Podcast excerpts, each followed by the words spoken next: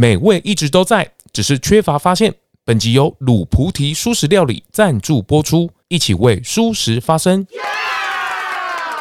大家好，我是 ZONG，欢迎收听 ZONG 咙来共。这是一个二十七年来都没有做别的行业，就是在很专注在植物性蛋白的应用与开发。嘿，没有没有，没去找没去把行，没没去找没去做把刀啊，刚刚去刀呢。每周四下午四点更新。今天我又来大开视野了。哇，大家最近的风潮一直在讲植物肉、植物肉、植物肉哦。我们大部分现在看到都还是在前端的部分。大家看到店家的投入啊，然后便利商店啊、全家、Seven 啊他们的投入。连莱尔富也加入了哈，我这边也大概分类一下，Seven 天素地舒哦，当然还有很多品牌的加入。那下半年也还有更震撼弹的投入，跟紧我的脚步再慢慢跟你说。那全家也是嘛，去年跟上善豆家，现在也是哦，还有推出一系列的商品。那就连莱尔富也跟宽心园的黄董，他们也做了舒适的品牌的推出。那其实销量都蛮蛮棒的哦。那今天请到了一位大神哦，我今天也特地来到了。来这边来参观哦，就是弘洋食品。那今天坐了高铁回家来参观，感受很很好，然后脑洞大开。那今天我们特别请这个弘扬的二代 Team。那我们来跟大家稍微大方向的来让大家稍微理解一下哦。之后我今天真的是说不太出来话，因为我脑中的讯息实在太多了，太多了，就是全部都交盘错击在里面哦。刚一路上也跟 Tim 交换了很多的想法，那跟建议。那我觉得他这边的资讯量真的是蛮蛮大的哦。那他也还在学习成长中。那我们先请 Tim 跟大家打个招呼。大家好，是是是，欸，你们家你是老几啊？我是老二。老二，第二有三个嘛？你们家有三个，而且我们同姓氏呢，哈。哎，对对对，我们都姓谢。是是是，听了二十七年，二十七年在植物肉的这个区块，然后刚参观了一下他们的工厂，非常的吓人。而且听众还在扩建，对，还在扩。目前其实因为市场的需求啊，所以我们一直在不断的在扩张，就是，就是对，因为我们从在这里的话是植物肉的一条龙的生产，那我们希望说未来可以做到更多元、更丰富的产品，然后给大家就是有不一样的的体验。这个是新的新的产品的概念。是这个 Tim 刚也跟我带我大概整个工厂啊，前端、后端，然后他们。也看到他们这一这几年来，目前也自己推出了产品，然后投入很多不一样的区块去做接触，这实在是区块太大了。然后我我大概大概帮他梳理一下哦，大概他们在做植物肉这个区块，我觉得有一个很大的亮点的开始，大概就是从 Costco 的那个肉排哦，这个是。蛮大一个亮点的出来，好，那算是台湾第一支我们的那个 Eat 的品牌，就是。推出植物肉汉堡排，对，那算是第一个在通路上登场的杰作啦。是 杰作，在 Costco，对，在 Costco，是那时候大家接受度其实反应都还不错。是，那其实更多的人会去关注到说，哎，其实大家开始注意到植物肉的时候，是知道哦，国外的很多知名品牌，对对对对对对，对，那。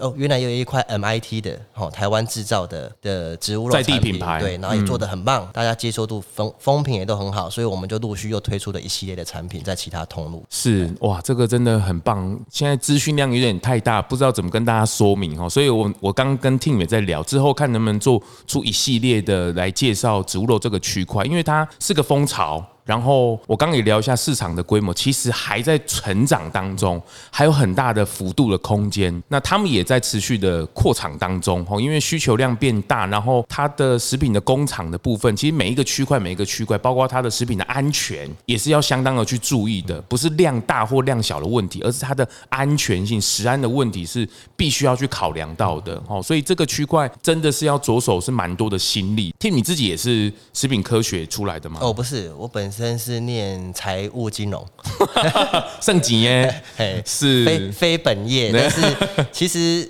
因为从小都在工厂长大，所以对这一个各个环节都非常清楚了。那刚好也兴也有兴趣，因为其实每个人都喜欢吃好吃的东西，那放到口中的东西就是就是那是一种享受，真的。对，所以就是会对食品这一个领域又更加的有兴趣了，兴趣，然后当然就会有憧憬，耳濡目染。然后爸爸有没有胁迫你回来？欸、其实都没有，其实大家真的对，其实就是刚好进公司的这六年呐、啊，就是六年以来，嗯嗯嗯其实就是对于说，哎、欸，这整个市场的变化，我们非常的有感。当然，就是此一时非彼那一时，现在的舒适的接受度又更高。那我们在产品的开发上真的是很大的突破啦，那也得到了很大的、很很强烈的回馈，所以我们也做的也是非常的精彩，然后我们也很很很有冲劲的！说实在，真的很有冲劲，在往前走这样。弘扬他们现在也在服务，就各大的便利商店的后端的服务。哦，不管是这个各家的书史的，都会有一些些的你们的身影在，是都都蛮好的。然后这边的数据也都蛮完整的。然后你你自己回来这六年，哎，六年前的书史的浪潮跟现在差很多哎哦。你那时候刚回来接的时候，其实我们那时候看的是刚一开始进到公司，我们因为我们公司早期很早开始就是以外销市场、国际市场为主这样。那我们看到在国外，其实对于这一块的市场。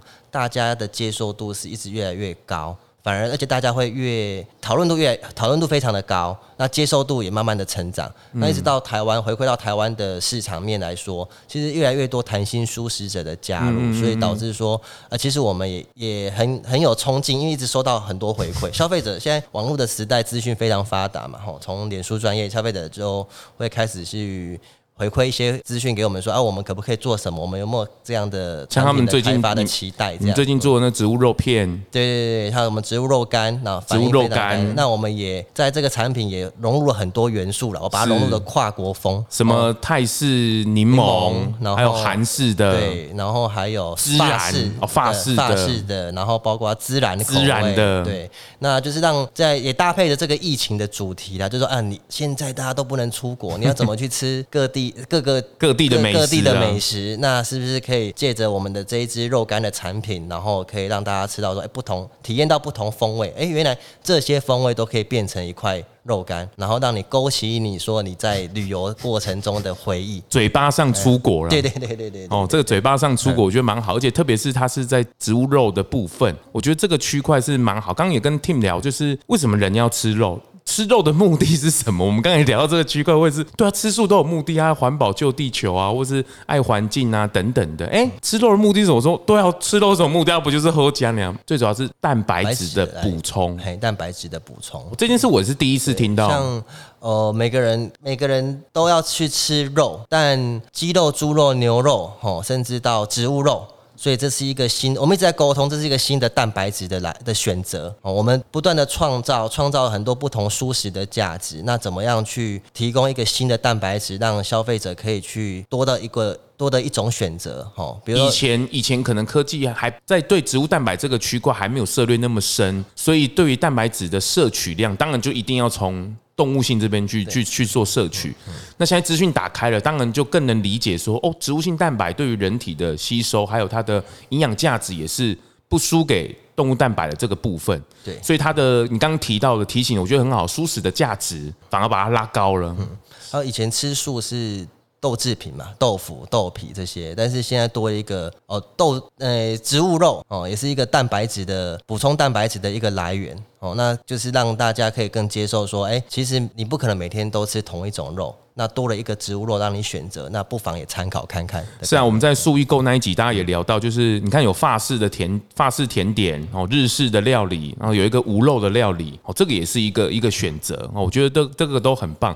然后我刚刚看那个工厂，我居然其实植物肉在做，他们在沟通的族群是这些荤转素食的，就是让这些弹性的素食能够多一餐或者多一个选择。所以它的那个原料植物肉的那个，其实最主要是要去制造那个。纤维感的是跟肉是接近的，没错。而且我刚我我也是脑洞，因为大家知道我是从来都没有吃过肉的男人，我也是最会读书的男人，所以我今天才知道说，哦，它的那个现在肉的分围的纤维的分类已经可以到，比如说鸡肉、牛肉、猪肉，哦，包括海鲜、海鲜，哦，它它们这些都是。不一样的纤维跟组成，那是最原始原始的一个原物料的部分，就是用不同蛋蛋白质的变化，好像我们有用到像黄豆、小麦、豌豆，是，然后用不同蛋白质的组成去去模拟不同的肉的口感。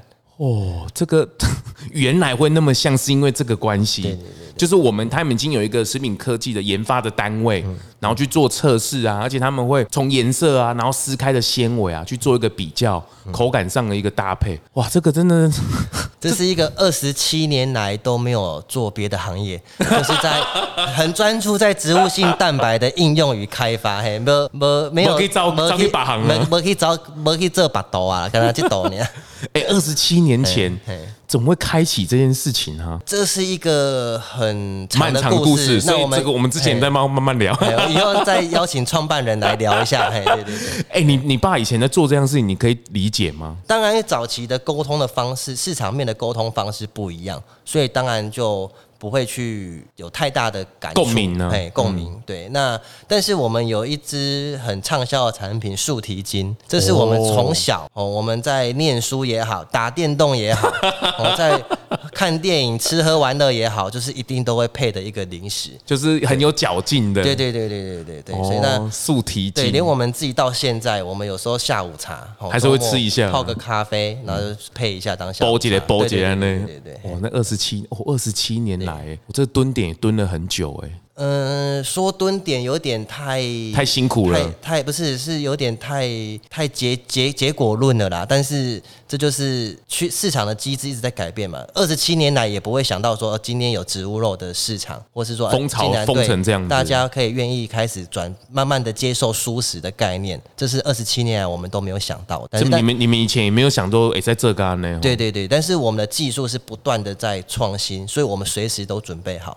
而且我看刚 Tim 也稍微跟我介绍，里面其实有蛮多这些呃食品科技的博士们，对，都在做把关跟研发。对，其实它背后的营养的啊，或者是科食品科技的这个区块，确实下了蛮大的苦功。是的，是的。而且这些人不是说一两年，而是投投入了好几年的时间，这技术算是蛮成熟的。没错，嗯嗯，我们在。像历经了各个食安风波了，我们也都没有任何的动摇，动摇，对，也没有被关注到，好，对啊，好，以后也不会，以后也不会，我们自己检视自己是很对。那包包括早期台湾的很多黑心素食也好，我们其实一直秉持着就是让素食的产业链能够更好，对，所以我们我父亲的时候在那个年代也创办了台湾素食推广协会，是对，那就是希望大家能够把素食这个产业链越做越好，而且不是只有台湾市场，怎么样？把台湾的素食带到国际，因为其实台湾的素食是非常有名的。哎，这件事情是真的，对不对？这件事情是真的，而且以我们弘扬的目前这个状的营销状况来说，其实有将近七成都是外销。七成呢？对，将近七成外销。现在有哪些国家啊？呃，其实欧美跟东南亚国家都有，基本上念出来的国家都有啦，都有我们服务的客户。日本、韩国，对对都有都有。印度，对都有。印尼，哦，然后包括到泰国、美国、英国、欧洲、荷兰，哦，都有。啊，念不出来的国家也有，好像有到南非。好，我念一个北极哦，北极没有没有没有没有，不要不要不要考人家，不要考人家。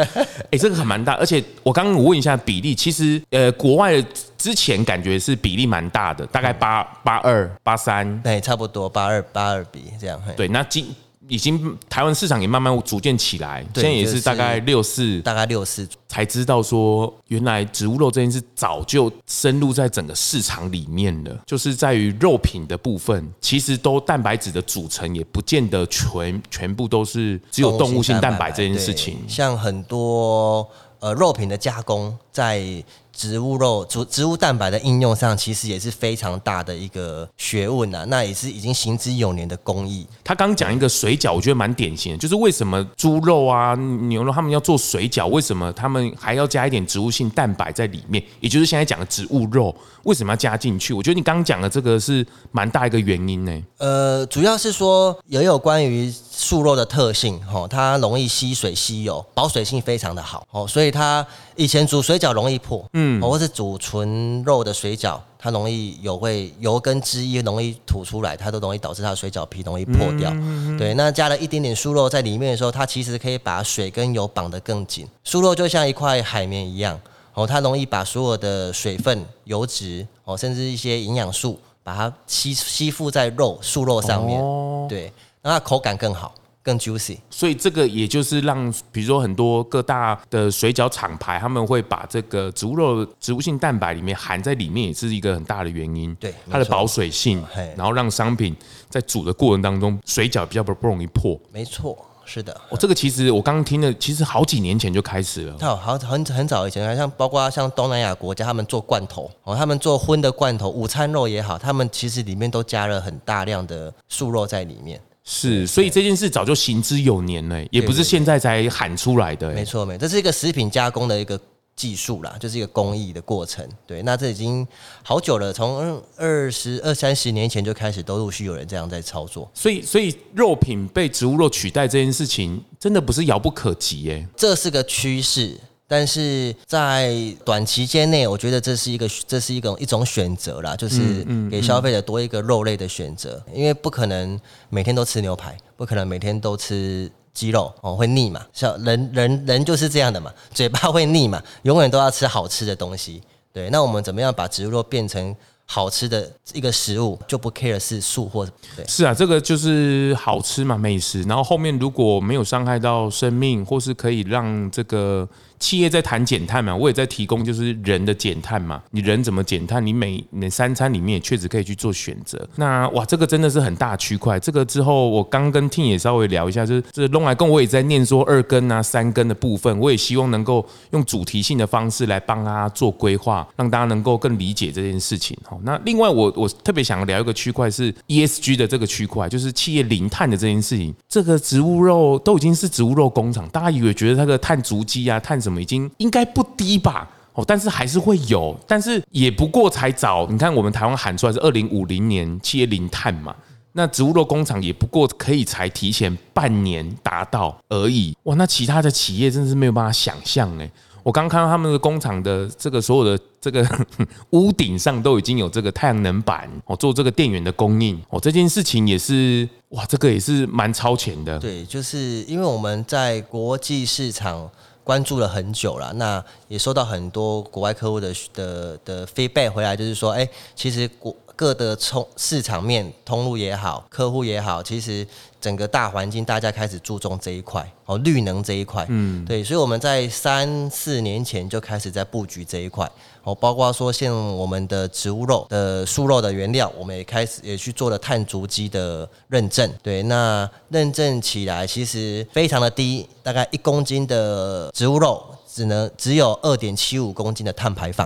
哎，你看一个植物肉都还有二点七耶，在这三五年间，其实我们未来的三五年间呢，我们也开始在布局说，怎么样说去做到碳中和，做到零排放。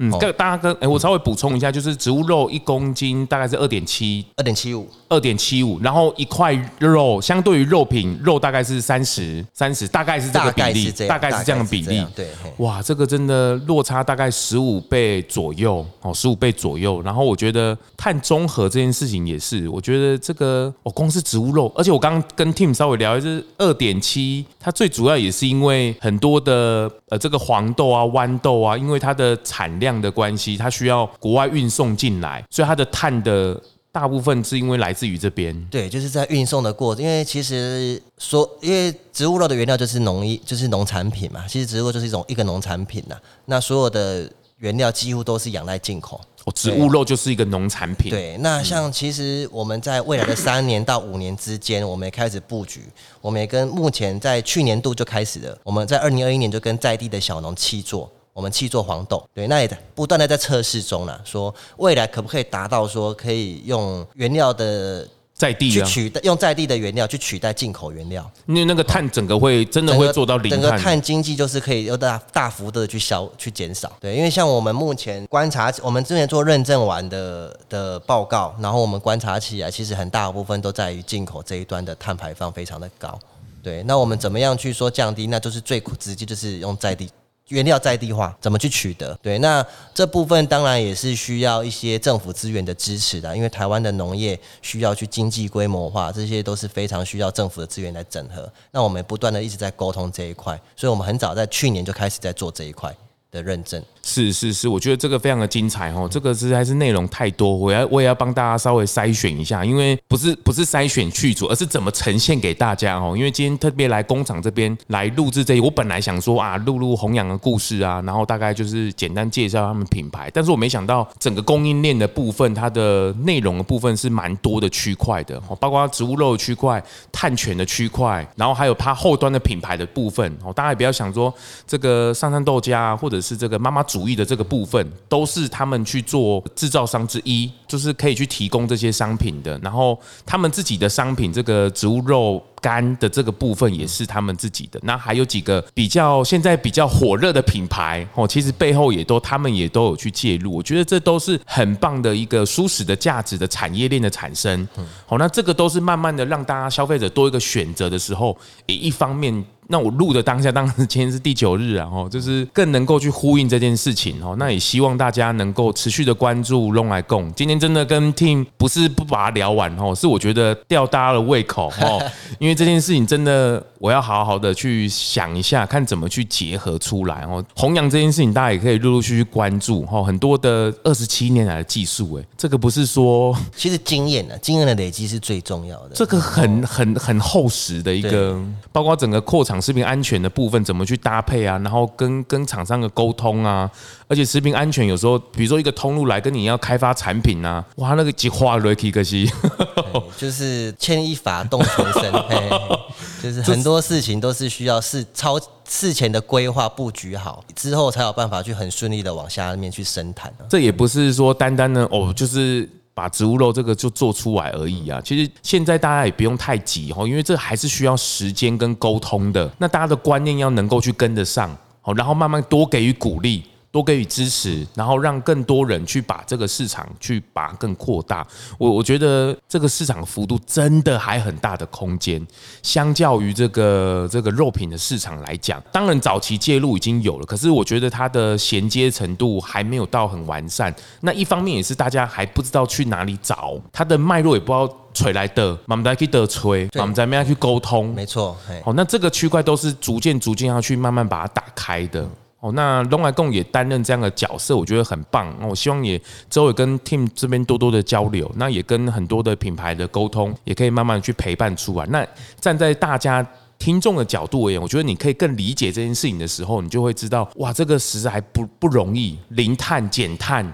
或者是我们要救我们的家，能够去去改善我们的人类的这个生存的环境，也是不是说画画娘？对，其实身体力行呢，就是一个从从你的选择之中，你就可以达到这样的效益。对，只是可能很多人没有想到那么后面背后的对背后的意义这样。是，它也不是说商品我探几没探几，哎，这后边是这这一代机可以牵动的，去联动的，没错没错。那大家都能够去尽力的去搭配哦，比如说呃通路商，他们便利商店或者是哪一家品牌，他们愿意拿出来，哦，愿意合作，然后愿意往前走。其实这个整个更好的产业链往前的时候，这是其实力量才会出来。没错，这个是是我觉得也是在弘扬的整个家族里面也可以看到这样的事情，包括他们想要去。把这个舒适的这件事情能够做一个系统的整合，大家能够沟通出来那个力量的集结，你在爸爸身上也看到了许多，没错。而且在家族的整合上面，爸爸也用心良苦，没错。那所以我觉得 Tim 回来二代这六年也是看了蛮多，学习也蛮多的，还在学习成长中。是，我觉我觉得我们可以共同的学习成长哦。那大家也持续的关注咙来共，今天真的不是不把它讲完哦，是真的太多内容了。那期待之后把。这一系列把它规划出来之后，可以跟大家慢慢的去聊。那大家也持续的收听关注，有讯息我们再来交换。那今天也谢谢 Team 来弄来共，稍微的把整个框架给给介绍出来之后，我们来一一的详谈这件事情。好，谢谢咙哥，谢谢，谢谢 Team，谢谢，拜拜。发型设计赞助，素食发廊 Living Salon。节目最后啊，也邀请你追踪 ZONG 咙来共 FB 粉丝专业 IG。还有各大 Podcast 收听平台订阅、评分、留言，特别是在 Apple Podcast 上，麻烦滑到最下面，帮我五星吹爆，评论留言起来，让我继续在 Podcast 上面为舒适发声，感谢您。